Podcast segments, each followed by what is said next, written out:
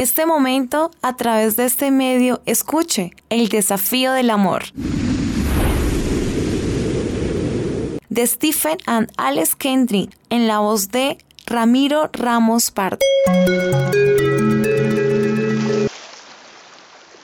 Desafío del amor número 3. Sed afectuosos unos con otros con amor fraternal. Con honra daos preferencia los unos a los otros. Así escribe el apóstol San Pablo a los romanos en el capítulo 12, versículo 10. El egoísmo y el amor están en permanente oposición. Mientras el amor nos pide que nos neguemos a nosotros mismos por el bien de la otra persona, el egoísmo nos apremia a concentrarnos en nuestras necesidades, a expensas de los demás. El egoísmo es como una enfermedad que ahoga nuestra capacidad de amar. Cuando escogemos centrarnos en nosotros mismos, volvemos cada vez más difíciles y nos volvemos terribles para tratar más dependientes, demasiado susceptibles y exigentes. Entonces cuando las cosas no salen como esperamos, juzgamos a los demás con dureza y sin ver nuestras propias fallas. Por desgracia, vivimos en un mundo prendado de sí mismo.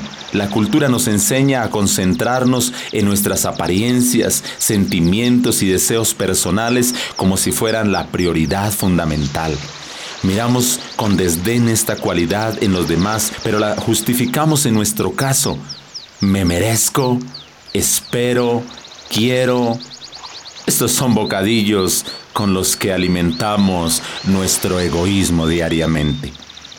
Lamentablemente todos traemos arraigado el egoísmo desde el nacimiento.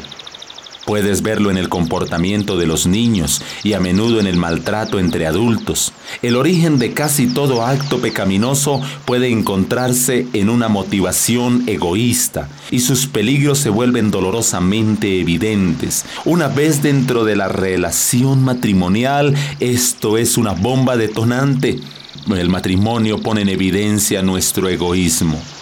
Cuando un esposo coloca sus intereses, sus propios deseos y prioridades antes que a su esposa, entonces está demostrando abiertamente que es un egoísta.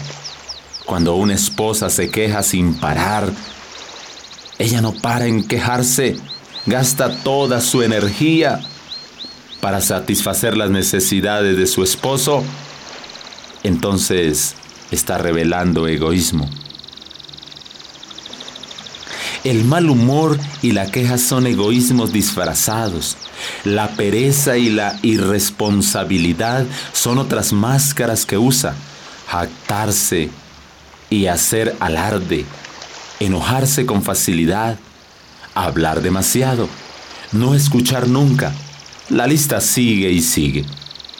Aún los actos de generosidad pueden ser egoístas si la motivación es jactarse o recibir una recompensa.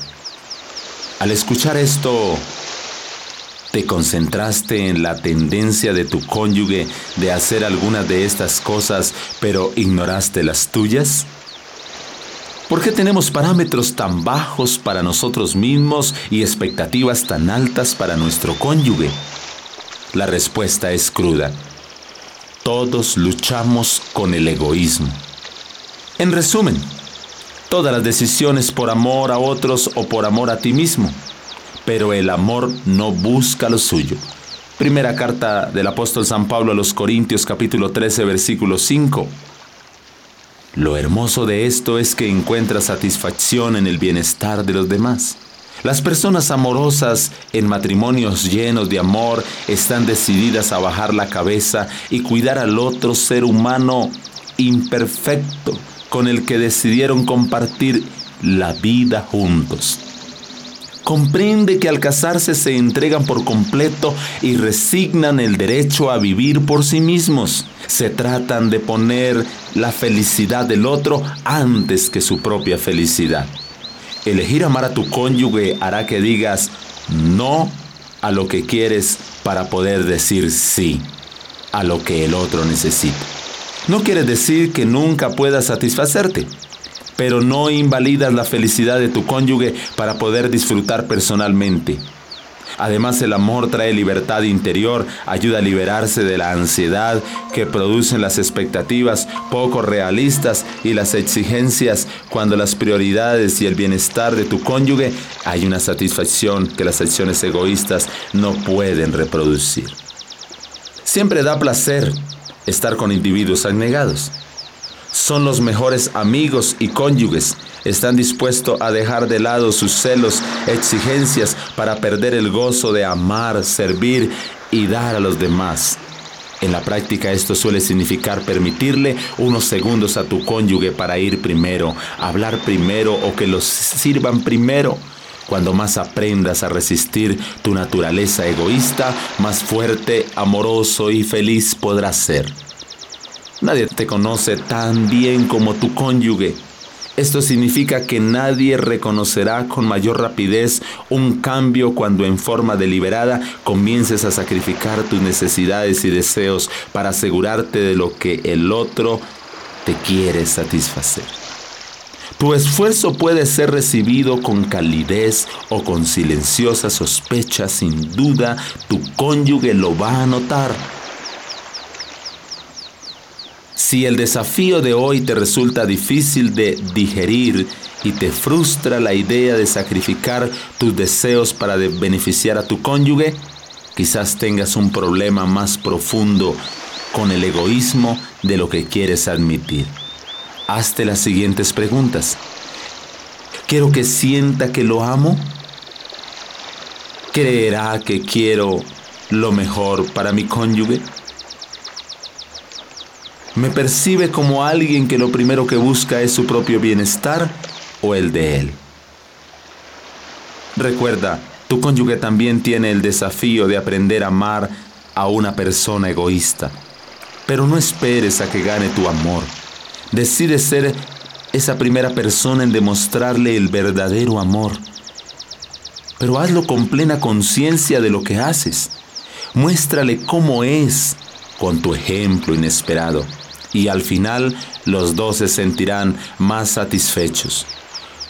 No hagáis por egoísmo o por vanagloria, sino que con actitud humilde cada uno de vosotros considere el otro como más importante que a sí mismo.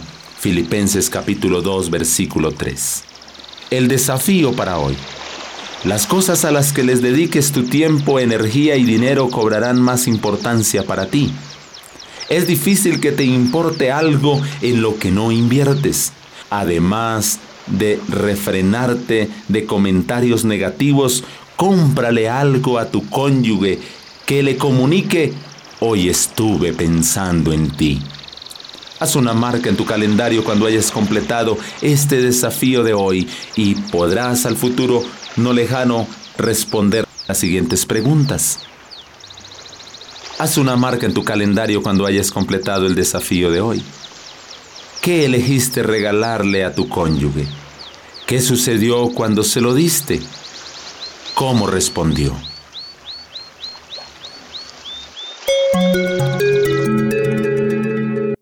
Hemos presentado el desafío del amor. Son 40 capítulos. Escúchalos todos a través de este medio. Un desafío que cambiará positivamente su matrimonio. En lo posible, agradece a este medio por transmitir el desafío del amor.